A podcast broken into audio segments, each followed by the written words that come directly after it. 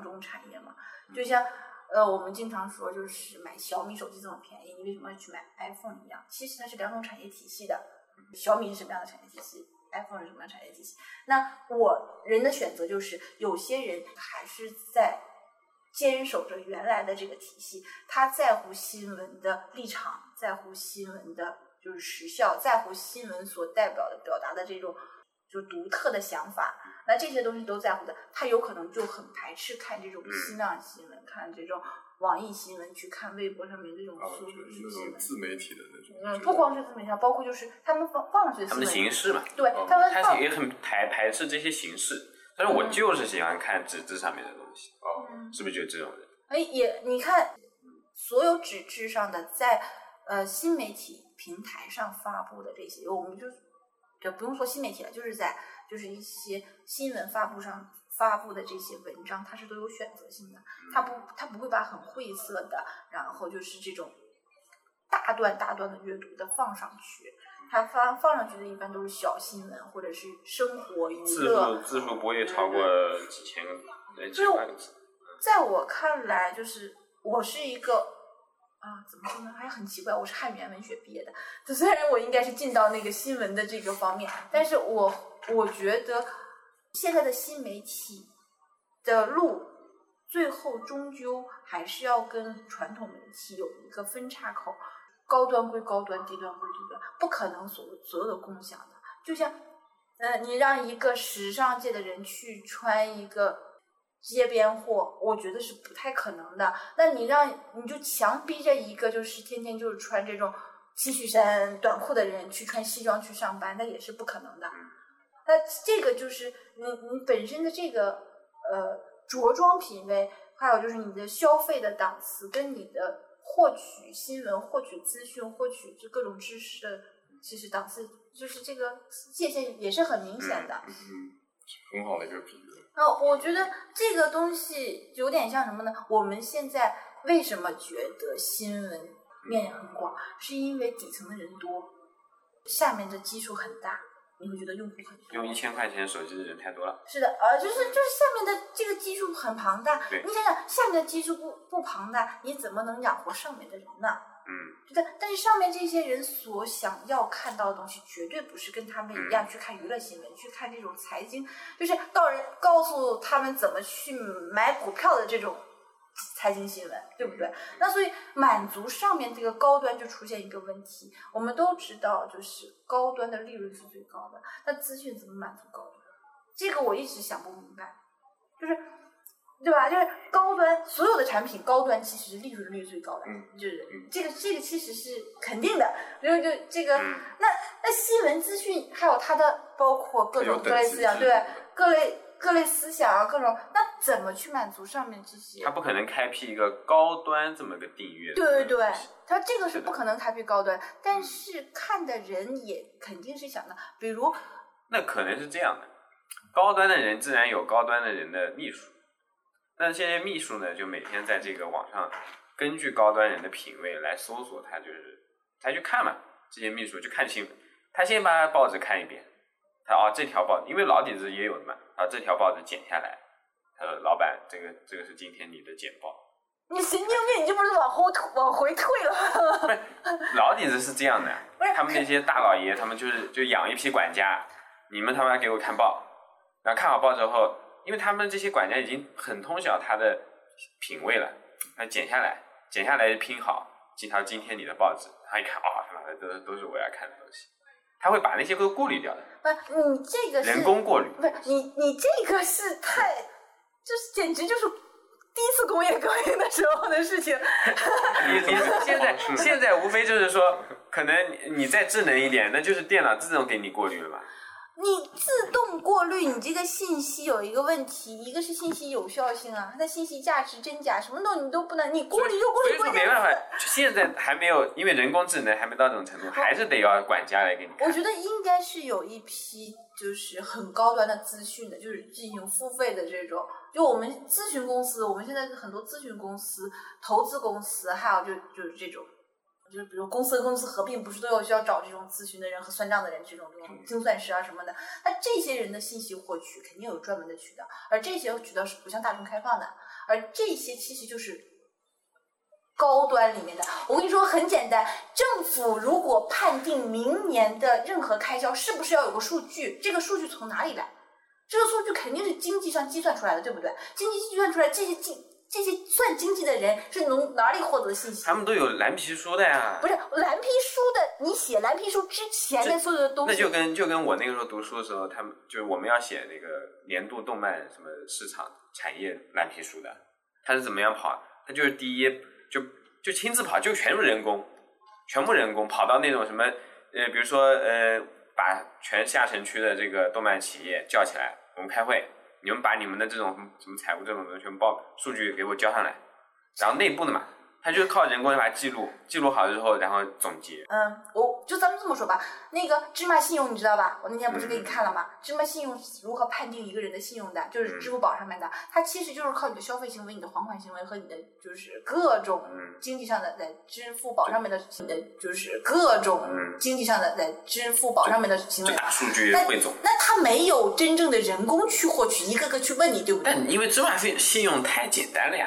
呃，其实不简单的，你有这么多大量的人在这么多不同的消费上，还有转账，各个朋友之间的，你说的那种什么决定什么明年的经经济导向这种东西，芝麻费用不是经济导向这种，就是跟我们的新闻导向一样嘛。你明年要发布，采取一个什么样的态度去发布新闻，就是其实就是舆情嘛，舆情的一部分。那也就是它这些数据、这些信息，其实都是应该报社来做的。对不对？就应该是我们不仅报社给出新闻，而且给出导向，以及今后就是这种，就这种东西其实是被。那像园长他们不是那研究院不是就在做？但是他他做的那个是浙江地区嘛？其实肯定百度也要做中国的嘛，就是因为我们现在看新闻联播都是有有百度研究院，还有腾讯研究院，也就是他们现在去开始做舆情，那他们做出的舆情是数据舆情。嗯。就是全都是靠数据来的，但是新闻还有就是各种思想，很多时候其实不是数据来的。嗯，它有点是就是如果就是一个新的思想出来，以及一个新一个老思想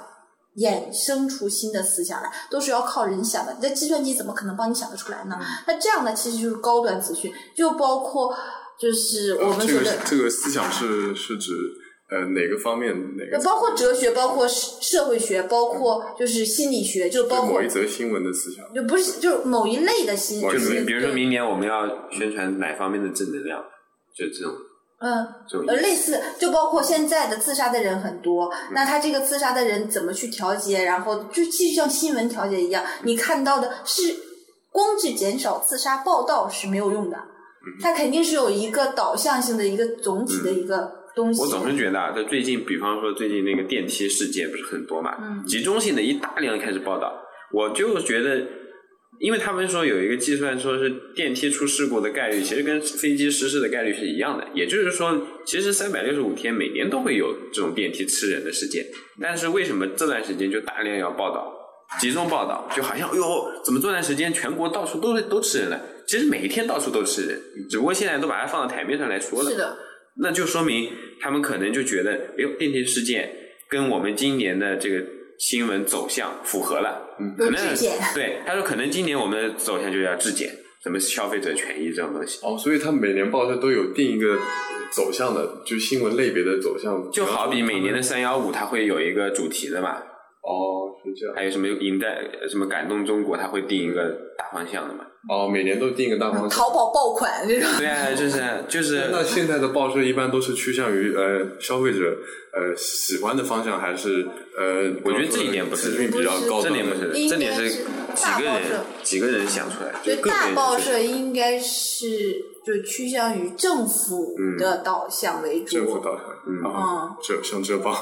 对大报社，但是就每个报社都这样吧，像网易他们那边也会有开开。网易啊，还有就是微，就是新浪微信啊，他们呃不是微信，新浪微博啊，他们都会就是删帖嘛，嗯嗯，就是删帖以及就是什么就是这些东西，其实都是跟上面是有关系的，就是上面发布。就是上面说什么什么东西不是不许发的，嗯他们肯定会筛什么什么关键词是不许嗯出现的，这种屏蔽。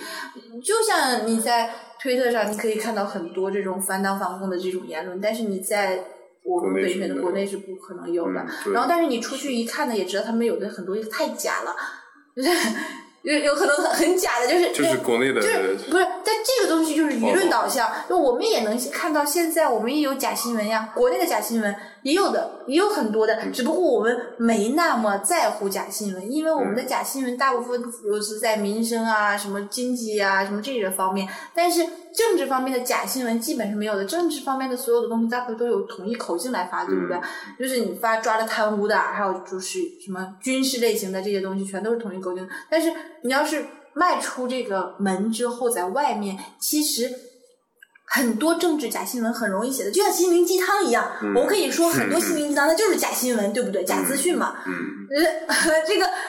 这个根本就完全不可能的事，尤其是有些保健类的，也是很对对对很假的。我们其实没有那么在意这些东西假不假，反正吃不死人。然后你心灵鸡汤呢，你看过也看过了，心里啊澎湃一下，嗯，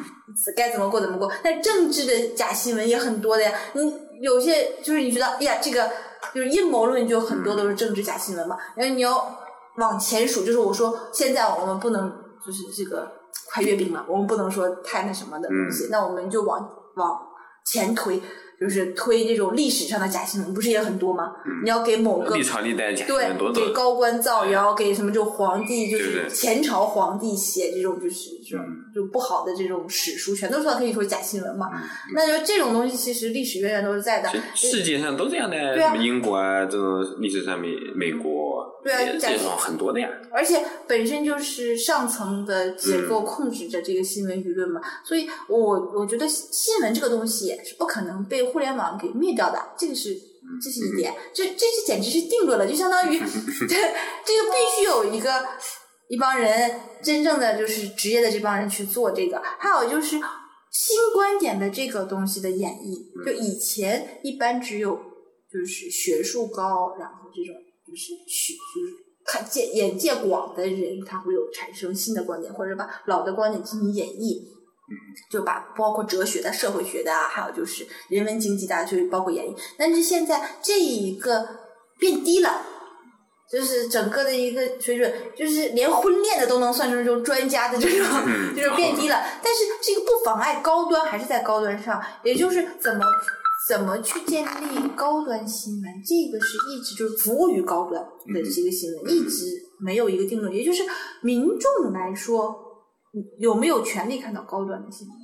也就是我们以前说，很多人是没有看、没有权利去看历史的史书的这种，就故宫里面的藏书啊。那它自从电子化之后，你有可能你就可以看到以前的这些古卷、古籍、古书，你可以看电子版的。那也就是说，高端新闻就是下面的人，就是我们说老百姓想去看的高端新闻，有没有渠道看？而且这个高端新闻值多少钱？对，就是谁来一手买这个新闻，谁来一手做这个新闻，这个都是就是我们可以说把它变成三档，最上面这一档是很值钱的，就包括可以决定你的什么公司的合并，就是说阿里巴巴和苏宁那个合并，嗯但是我们都不知道。就知道的时候，就消息已经出来了，肯定，但是有一批人肯定在之前就算过他这个这个经济上的数据，他他才会互换他的这个股票的这种感觉嘛，对不对？那也就是算的这帮人，他肯定是有一个我们根本就不知道的信信息库。息源嘛，嗯，对对，这一部分，那这一部分，当他们算完的时候，他是否可以向我们这种老百姓开放？我们想知道他怎么算的。哇靠，想知道他那这个们的对更对，对，这其实是不可能的，对不对？但是理论上，如果他已经办完这件事情了，那我们是不是可以拥有他们想要开放的一部分资源？我们现在只是看它的交换数量，那我们原因怎么分析出来的？我们其实也很好奇的，对不对？然后还有中间的一批，也就是研究者，就是他有可能是往上去服务于上面，那也可能往下去，就是把高端新闻写成比较平民化的，像知乎其实就是把很多很高端东西经过专业人士的演绎之后，变得大家都好理解嘛。就是你也可以在知乎上看一些数学啊，就知乎是知乎是一个网站，哦就是知乎就有点跟它反正超国外的一个东西，就是你有什么你有什么问题，百度知道一下，然后他把那个。对，他比百度知道专业，因为上面的人都是专业的人在上面回答。但我觉得知乎真的有这么帮闲人每天在那边那，他是？他是这样，其实它里面我怀疑它里面也是有一个经济链的，有个专家组的吧？对，专家组或者经济链，它它里面具有广告广告形式的、广告性质的，因为你你现在昨天阿里巴巴和苏宁合并，它今天就有一个讲它为什么合并，就是讲它这个合并原理，嗯还有就是他们想达到什么目的这么一个分析的，也就是很专业的分析人士在上面分析，其实它就是一个软文了。哦，就是它里面充斥着讲讲知识的软文，嗯。所以那就跟果壳其实也是，果壳也是就是自然知识嘛，嗯，就是专门它是讲的是物理自然啊这一类的，就是果壳的这这种，就是你这如果你想看什么东西，就是哎，你说他们这种保健合不合理的，嗯。保健品合不合理，你就只要查果壳知乎、果壳这种算不算媒体？算媒算媒体啊，它是资讯嘛，对，所以我我觉得就中间这一部分人，就是可以往上浮一部分，还有就是下面纯是汲取知识的，只汲取新闻的这种人，他就是所谓的我们以前的说卖劳动力。什么叫卖劳动力呢？就天天点击看看看看看看，就以就跟车间的工人一样，嗯就是我为这些网站以及为这些经济体带来点击量带来用户、带来活跃，甚至有的时候他点广告了就带来付费，就是那那这这个三个档就跟普通我们平时以及以前小的时候看的这些档差不多的，我们看书的人、一写书的人，还有买报纸的，对。对，还有就是就就是有些买报纸的人，就是写报纸或者写杂志的人，他肯定会参考某个思想，那这个思想肯定是某一种类思想家共同的这种智慧嘛。那这些思想家一般他出的书都很高端的，有可能我们普通人看不懂，那他有可能就是对吧？这一个的流程往下，其实应该是顺利的发展下去的，但是上面现在就是，反正我是老百姓，我也不知道上面到底能不能出现一个，就是把上面一层变成这种互联网式的，也就是我们能否有上面这一层针对的消费者是消费者就是群体的？大企业家、大资本家，然后还有这种财，就是经济、金融、金金融类的，然后还有政政治，就是一些，就是要比如省长、市长，肯定是要看一些分析的这些分析的数据，他不能瞎掰，对吧？嗯，然后还有就是就是政治家啦，就是那种政治家、金融家，就是这种，还有一种就是大学的这种专门的理论的教授，然后还有就是各种厅局里面的数分析的这些人员，那这些人肯定是上面这种消费层次，也就是他们要么就是自己家里很有钱，他就去进行这些消费开支，要么就是国家开支。你总你想，你想军事这么大的一个东西，它总得有花钱去培养这些军事分析的人才去做这些分析，对不对？说白了，还是我们的就是这个水平太低，就生活水平太低，总是生活在老百姓这一的，不知道上面的人在干什么。所以我们这样，我们就算服务也服务于老百姓。嗯，就是我们就算想知道上面，现状。对，就就我们想知道上面怎么样，报社总有一批就是服务于领导阶层的他们会公众发表在那个党报。党报，党刊，然后给哦给领导就是写汇报，就是写这些指标的这种分析在这上面。那这些东西我们一嘛是不愿意看，二是也没有渠道去看。还有一些就是这些数据是比较机密的这些东西啊，也是我们是没有权限去看。那放在任何国家这都是通的，你也不可能老百姓去看上面的东西，对不对？就所谓开放也是有限的开放。那那这资讯就出现了两种。导向就是导向从高端的导向这种低端的，那低端消费带来的很多经济效益，大家看得很眼红，但是不可能说我所有的人都去做低端这种经济效益，那你高端就就不要了吗？那大学里面的这些文化发展怎么办？现在中国大学不就是嗯，就没办法去发展很多的这种高深入的对对这种对，这种嗯包括思想、包括文学的，都很难发展。就是这批人都流失到低端上去了，就是很多像我这种专业汉语言文学出来的，不去写小说，不去写这种文学类的作品，去写网文，去去干其他行业。就是去做买卖，这种全都都往下往去了。那理论上，如果培养汉语言文学的研究生啊、博士上去，他就应该是走传传统文化传播以及发展的路子的这条路。现在就是很怕的一个情况，就是说一棒一棍子打死，是的，就就是说恶性循环，就是高端的这种媒体，他们发现，哎，我们写的这种高精的文章或者我们的思想没人看了，那么我没人看呢，我们就没有收入了。大家都需要活的嘛，那没有收入的时候怎么办呢？那么我们就调整我们的方向，就做一些老百姓爱看的东西。这个时候呢，老百姓就发现，我们每天打开的这些媒体的这个 APP 啊，报纸也好，全是一样的这种我们爱看。的，但的确这些包括心灵鸡汤啊，包括这些呃软文什么娱乐性的东西啊，怎么把标题设计的？对，我们也的确很喜欢看，因为很轻松，我们不需要动脑子，我们不需要有自己的想法。就是以前的那些评论性的文章，或者说带有呃优秀记者的观点的，他们会有让我们去会思考，就是哎，我觉得这一段文字的写的很对。但是现在发现，我们一通篇读下来很爽，无所谓了。那么这个时候呢，我们就会不断的要求我们需要看这样的东西。这个时候恶性循环就是，我们需要看傻傻文章，那么上面提供傻文章，上面说看傻文章有卖点，我们有广告，我们有钱，那么我们再再多写更多的傻文章，就是这样。